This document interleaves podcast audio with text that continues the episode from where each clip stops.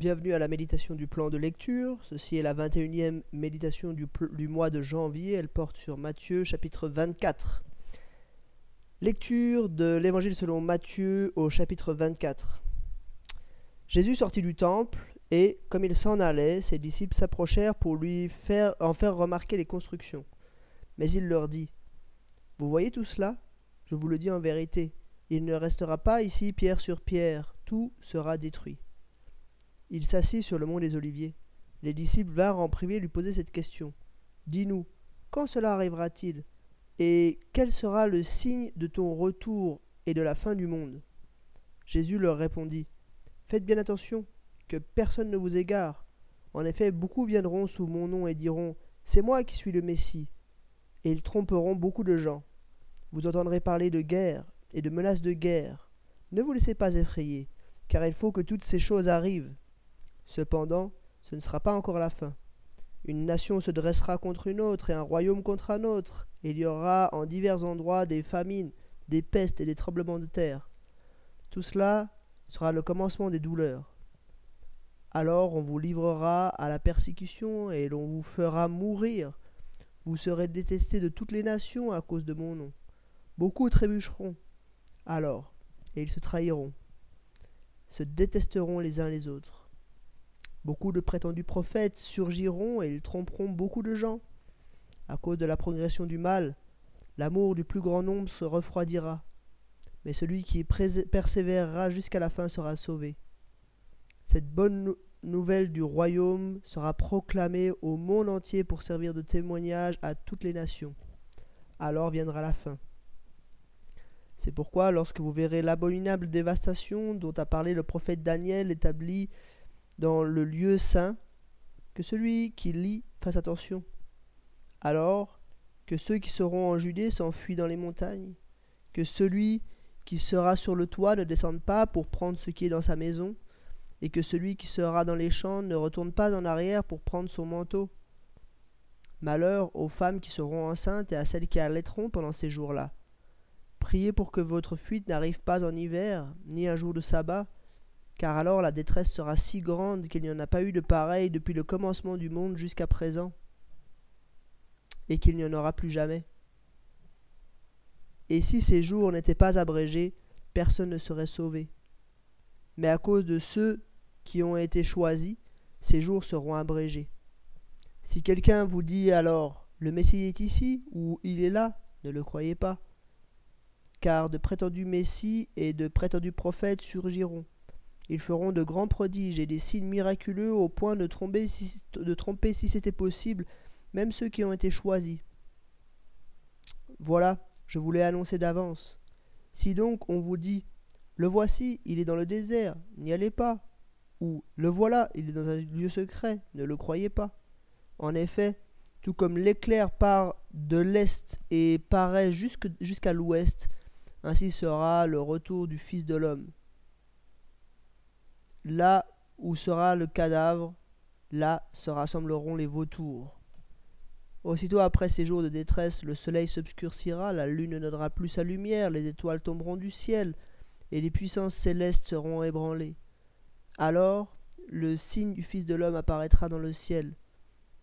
Tous les peuples de la terre se lamenteront, et ils verront le Fils de l'homme venir sur les nuées du ciel, avec beaucoup de puissance et de gloire. Il enverra ses anges avec la trompette retentissante, et ils rassembleront ceux qu'il a choisis des quatre coins du monde, d'une extrémité du ciel à l'autre. Tirez instruction de la parabole du figuier. Dès que ses branches deviennent tendres et que ses feuilles poussent, vous savez que l'été est proche. De même, quand vous verrez toutes ces choses, sachez que le Fils de l'homme est proche, qu'il est à la porte. Je vous le dis en vérité, cette génération ne passera pas que tout cela n'arrive. Le ciel et la terre disparaîtront, mais mes paroles ne disparaîtront pas. Quant au jour et à l'heure, personne ne les connaît, pas même les anges du ciel, ni même le Fils, mon Père seul les connaît. Ce qui est arrivé à l'époque de Noé arrivera de même au retour du Fils de l'homme. En effet, dans les jours précédant le déluge, les hommes mangeaient et buvaient, se mariaient, mariaient leurs enfants, jusqu'au jour où Noé, Noé est entré dans l'arche. Ils ne se sont doutés de rien, jusqu'à ce que le déluge vienne les emporter tous. Il en ira de même au retour du Fils de l'homme. Alors deux hommes seront dans un champ, l'un sera, pris, l'autre laissé. Deux femmes moudront à la meule, l'une sera prise, l'autre laissée. Restez donc vigilants, puisque vous ignorez à quel moment votre Seigneur viendra. Vous le savez bien, si le maître de la maison savait à quelle heure, de, la nuit le voleur doit venir, il resterait éveillé et ne laisserait pas percer les murs de sa maison. C'est pourquoi vous aussi, tenez-vous prêts, car le Fils de l'homme viendra à l'heure où vous n'y pensez pas. Quel est donc le serviteur fidèle et prudent que son maître a établi responsable des gens de sa maison pour lui donner la nourriture en temps voulu? Heureux le serviteur que son maître à son arrivée trouvera occupé à son travail. Je vous le dis en vérité, il les rétablira responsable de tous ses biens. Mais si c'est un mauvais serviteur qui se dit en lui-même Mon maître tarde à venir, il se met à battre ses compagnons, il mange et boit avec les ivrognes. Le maître de ce serviteur viendra le jour où il s'y attend le moins, et à l'heure qu'il ne connaît pas, il le punira sévèrement et lui fera partager le sort des hypocrites. C'est là qu'il y aura des pleurs et des grincements de dents. Jusqu'ici, la lecture de ce chapitre 24 de Matthieu. J'aimerais faire trois remarques sur ce texte. Première remarque, je crois que ce texte, il, doit d'abord être, enfin en tout cas partiellement, il doit être un puissant encouragement à témoigner de l'évangile partout. Euh, c'est vraiment ce qui ressort, je trouve, de, des, premiers versets. Euh, bien sûr, il va y avoir la difficulté, bien sûr, euh, il y aura des douleurs, on vous livrera la, la, persécution, on vous fera mourir, vous serez détestés de toutes les nations, il y en aura qui trébucheront, il y en aura qui se trahiront les uns les autres.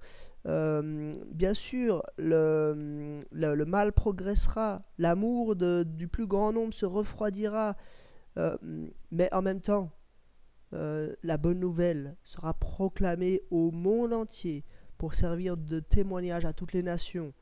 Et puis il y a cette dernière phrase, hein, alors viendra la fin. Une fois que la bonne nouvelle aura été annoncée à toutes les nations, alors viendra la fin c'est un puissant encouragement à annoncer la bonne nouvelle à toutes les nations. Je pense là particulièrement euh, au peuple non atteint.